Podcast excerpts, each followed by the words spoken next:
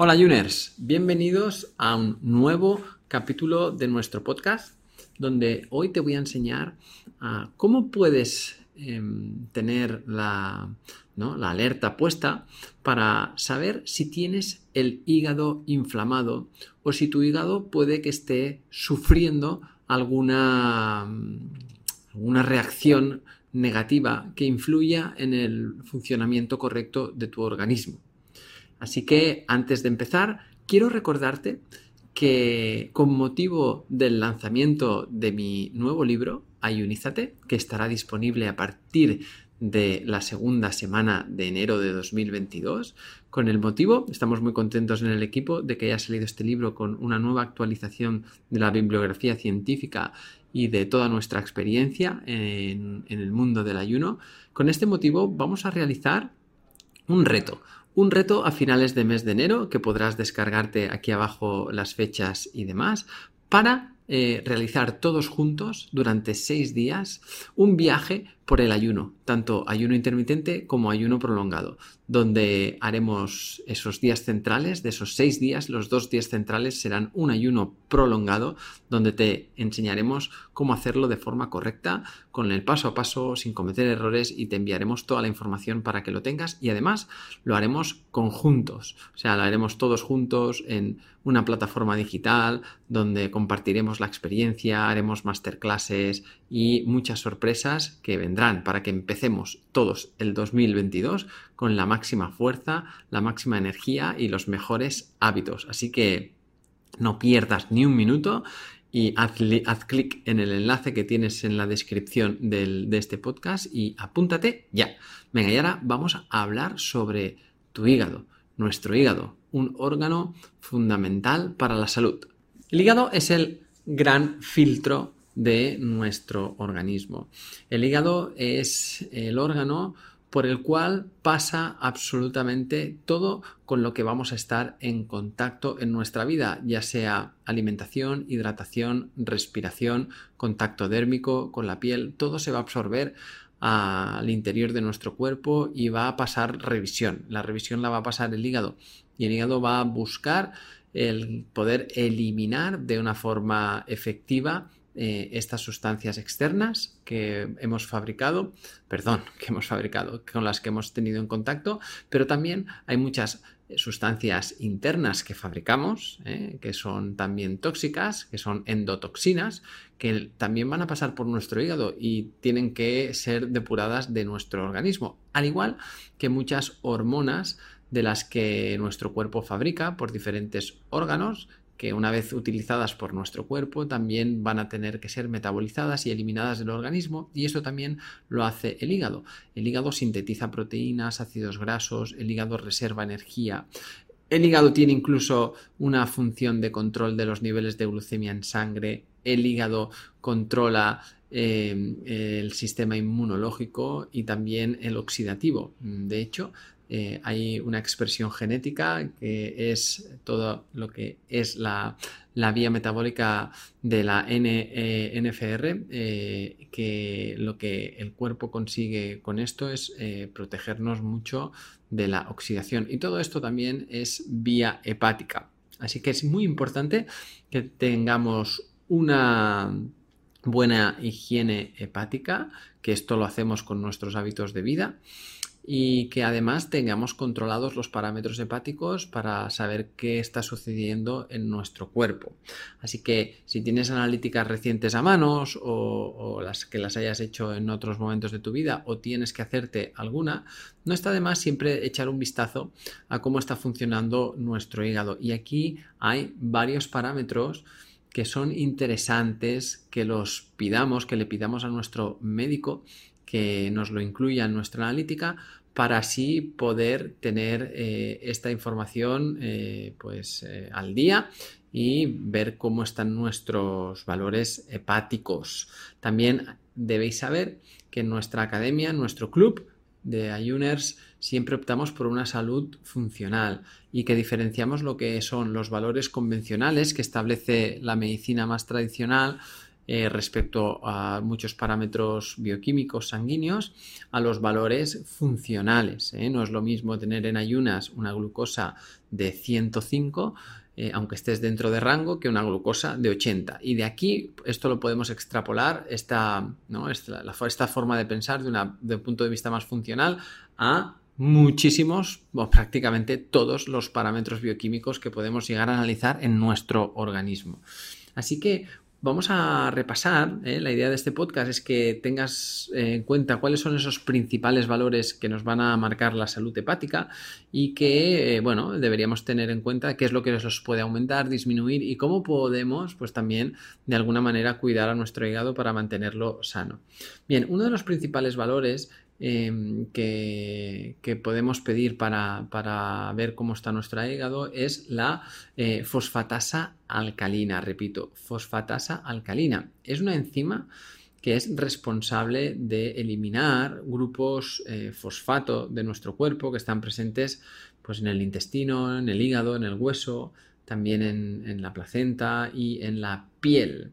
¿Eh? precisan pues eh, un mineral para, para, su función muy importante. Eso es, zinc dependiente, se necesita mucho zinc, por eso el zinc es un mineral muy eh, de los más de los básicos ¿no? funcionamiento, para el funcionamiento de nuestro organismo.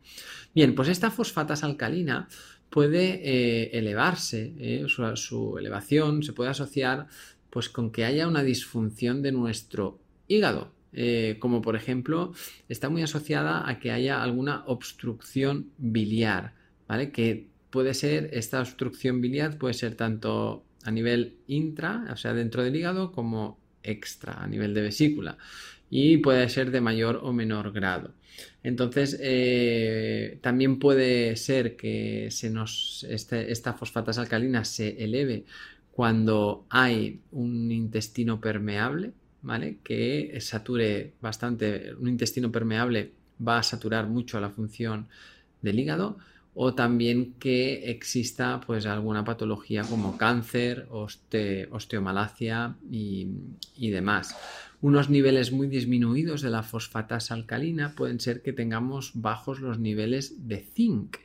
Eh, y que, o que estemos utilizando algunos fármacos como por ejemplo el uso de anticonceptivos o de estrógenos. ¿eh? Esto puede disminuir este, esta fosfatasa alcalina. Los valores eh, convencionales nos los pueden dar entre 25 y 120. ¿eh? Pensar que es muy amplio este margen. De, em, ¿no? es muy amplio el, el, ratio y lo normal es un valor funcional lo encontraríamos entre 70 eh, y 100 unidades por litro. Eh, así que tener en cuenta la fosfatasa alcalina. Eh, algunas consideraciones sobre, sobre otros valores serían cuando ya empezamos a hablar de las transaminasas.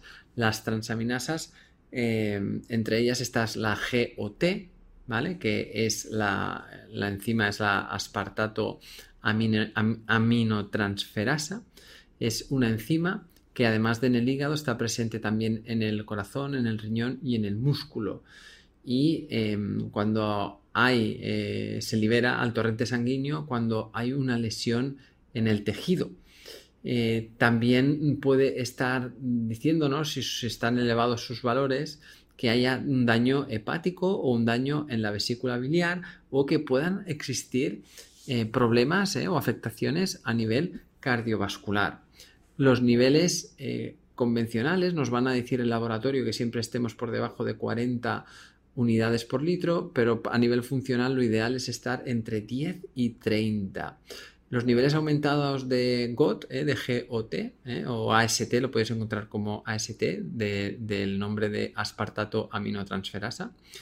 Eh, puede ser que haya una insuficiencia cardíaca, obstrucción biliar, eh, normalmente cuando es, de fuera del hígado, eh, a nivel de vesícula, alguna em, coronariopatía, hepatitis o cirrosis. Em, los niveles disminuidos puede ser que haya una disminución de una vitamina B6. La B6 es una vitamina muy importante para el funcionamiento de todas las enzimas hepáticas. Así que veremos a ver cómo esta enzima la, podemos, la podemos corregir. Un déficit de B6 puede ser por exceso de alcohol o malnutrición. Así que es otra vitamina que para ver cómo el hígado está funcionando podríamos tenerla en cuenta y eh, valorarlo.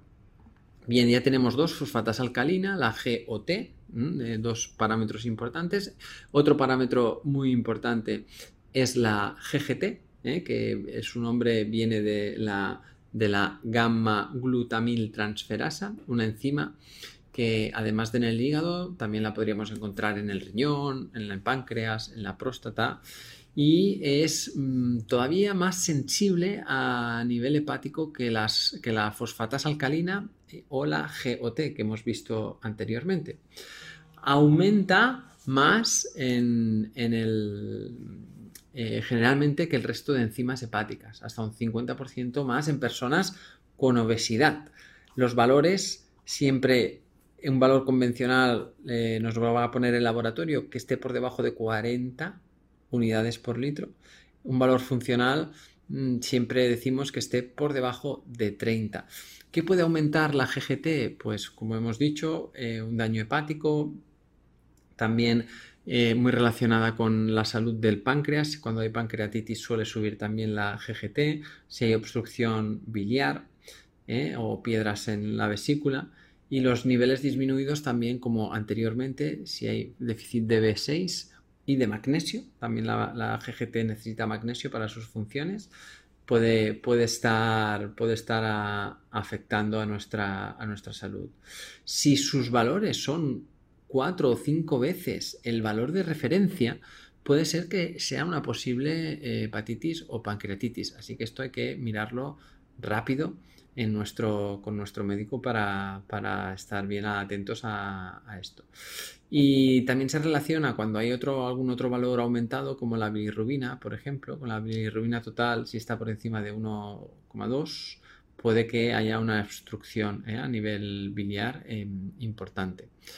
Bien, la siguiente enzima, ¿eh? hemos visto la fosfatasa alcalina, la GOT, ahora la GGT y ahora vamos a ver la GPT, que también la podemos encontrar como ALT, ALT, que viene del nombre de alanina aminotransferasa, que además de estar presente en el hígado, también está en el corazón y en el riñón y se libera cuando tenemos daño en, los tejidos, se libera en el, torrente sanguíneo.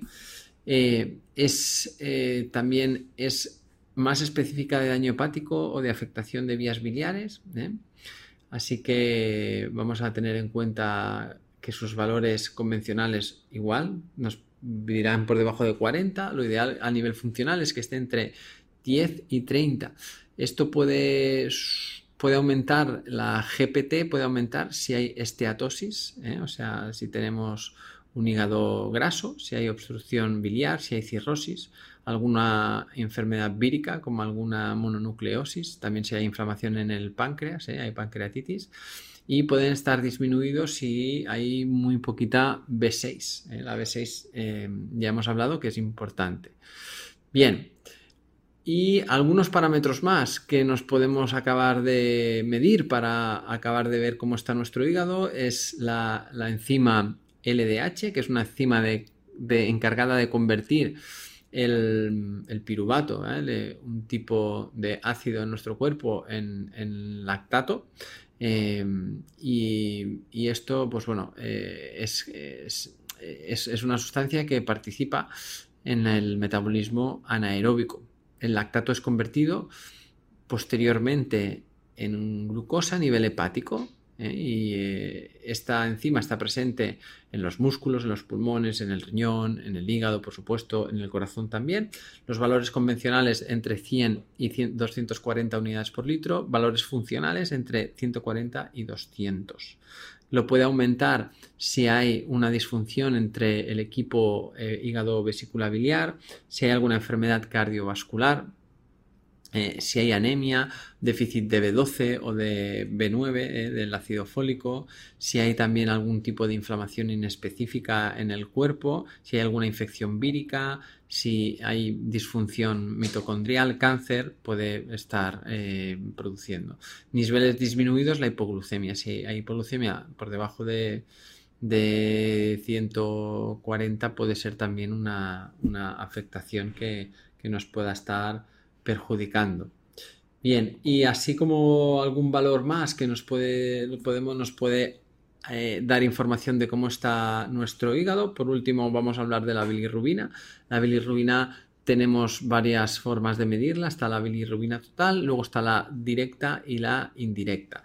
La bilirrubina es ese pigmento amarillento, anaranjado, que resulta de la degradación de la hemoglobina de los glóbulos rojos reciclados. ¿eh?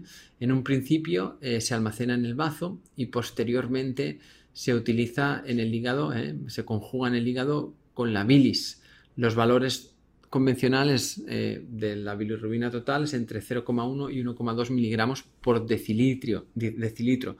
Puede aumentarse pues, la esteatosis biliar, o sea, el hígado graso, la obstrucción biliar, si hay mucho estrés oxidativo, eh, por una mayor destrucción de, los, de estos eritrocitos, eh, de los glóbulos rojos, si hay daño hepático, eh, que también hayan algunas, algunas transaminasas de las que hemos hablado, las sustancias anteriores, las GOT, las GTP, las GOT, todos estos si, si relacionan, que estén los dos elevados. Eh, si hay el síndrome de Gilbert, el síndrome de Gilbert es una pues, eh, mala capacidad de, degradar la bilirrubina, este metabolito, y las personas con síndrome de Gilbert podemos ver que tienen un color amarillento en la piel o en la parte blanca del glóbulo ocular. Y, esto nos puede dar una, información extra. Eh, la, la bilirrubina directa es la que ya ha sido conjugada, los valores deberían estar entre 0 y 0,2 miligramos por decilitro y aumenta normalmente la directa cuando hay hígado graso o hay obstrucción biliar.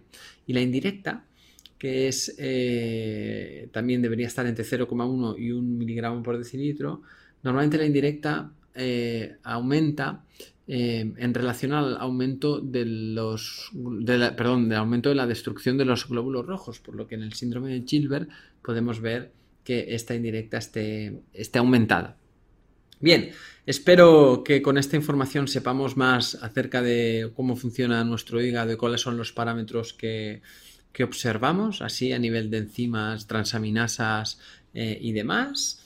Eh, por supuesto, luego hay funciones del hígado como la metilación, la sulfatación, la glucoronización, el glutatión, que también eh, se pueden medir de diferentes maneras, directa e indirectamente, pero en este podcast nos hemos centrado en, esas, en esos valores más específicos.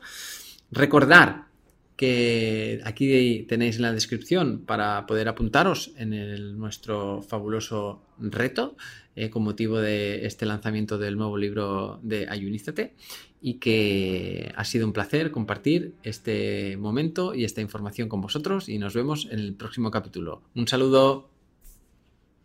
Cada domingo estaré contigo de nuevo para ofrecerte un nuevo capítulo de nuestro podcast Ayuners.